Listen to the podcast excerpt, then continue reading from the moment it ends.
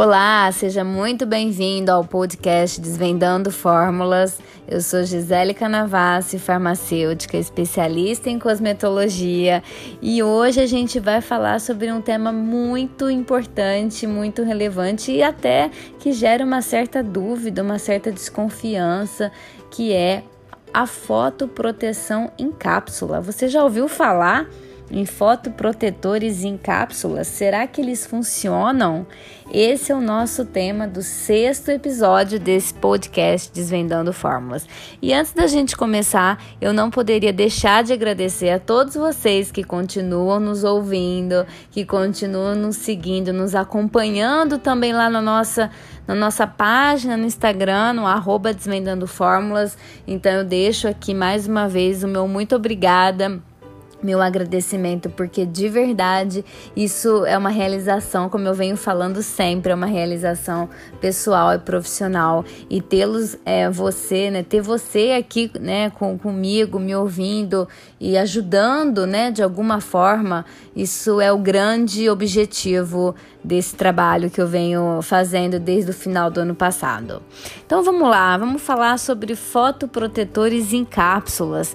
É, se você já ouviu falar, né? Você já imaginou não precisar passar um protetor solar que a gente vem falando né, no nosso, dos nossos últimos episódios sobre protetor solar, sobre texturas, sobre o que a textura influencia, ajuda, atrapalha, como escolher o melhor protetor solar no caso, numa aplicação na pele, uma aplicação tópica. Então você já parou para pensar se você, ao invés de passar o protetor solar no rosto, no corpo, você substituir essa fotoproteção por uma cápsula? Pois é, gente, mas isso não é algo tão simples assim. Esses, esses fotoprotetores orais, né, vamos dizer assim, eles funcionam através de uma ação antioxidante. Então, essa ação antioxidante, né, como o próprio, próprio nome diz, ela é ela reduz né, a capacidade de oxidar, né, de oxidar, de estragar, é como se fosse estragar as nossas células, deixando com que ela passando a não funcionar perfeitamente. Então, o antioxidante, ele meio que bloqueia, ele é como se fosse uma barreira, um escudo. Então, esses, essas cápsulas fotoprotetoras, elas funcionam através de substâncias antioxidantes que são capazes de reduzir a formação de radicais livres que são formados, né, que são gerados através de uma exposição solar, através da é, exposição com a, com a poluição, né? E, e todos os outros agentes é, que estão é, presentes no, no, meio ambiente. E com isso, minimizando né, é, essa, é, essa diminuição, né, reduzindo essa formação dos radicais livres, é, minimiza o dano que a pele vai sofrer, principalmente do sol, porque eu vou reforçar a minha defesa. Então eu vou é, aumentar a minha barreira. Essa ação ela faz com que aumente a resistência da pele, essa barreira, esse reforço. Então eu vou aumentar a resistência da pele frente aos danos causados pela radiação ultravioleta, evitando a vermelhidão, além de contribuir também para melhor, né, para uniformização do tom da pele, prevenir principalmente o câncer de pele, que a gente começou a falar disso lá no primeiro nos, nos primeiros episódios.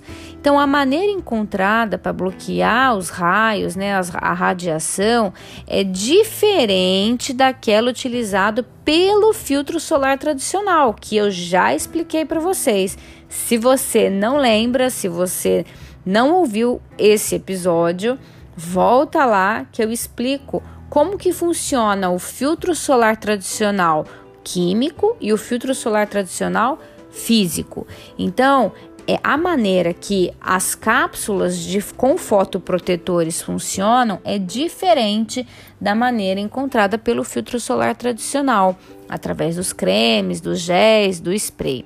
E até o momento, né, até os, a data presente, não existe nenhuma comprovação científica de que esses fotoprotetores orais tenham a mesma eficácia que os tópicos, até porque eles agem de formas diferentes. Então, lá aquela pergunta que eu fiz, já imaginou substituir? Ainda não.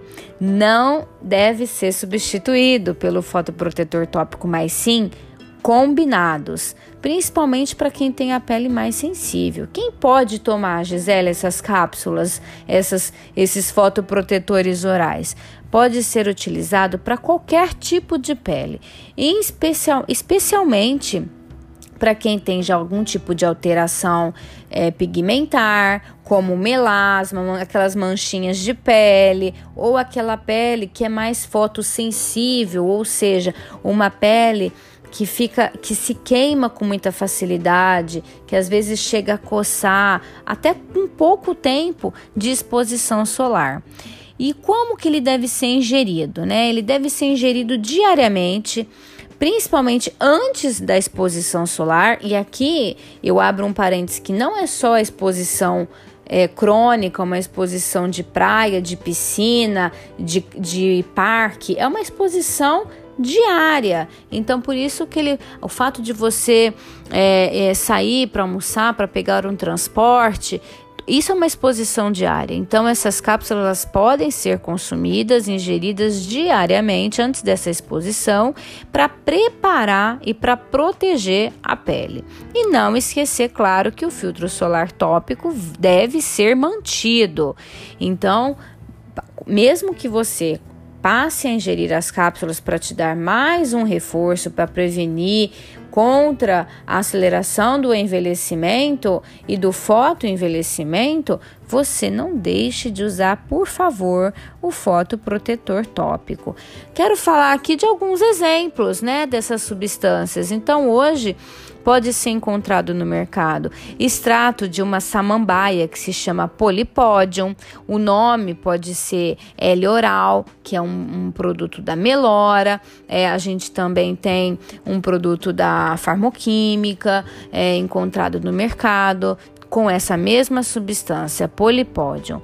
Outro ativo se chama a laranja vermelha ou red orange. Esse ativo ele pode ser manipulado nas farmácias de manipulação.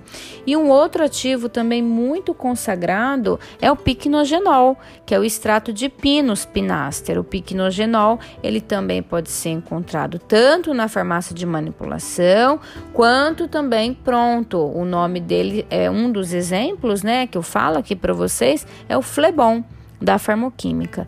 Gente, lembrando sempre, mesmo que se trata de substâncias antioxidantes que teoricamente não fariam nenhum malefício para o nosso organismo, é sempre bom você que já tem algum tipo de alergia, você que já tem um sistema imunológico mais é, enfraquecido, que tem algum problema crônico, alguma doença crônica, sempre bom é, falar com o seu médico de confiança, tá bom?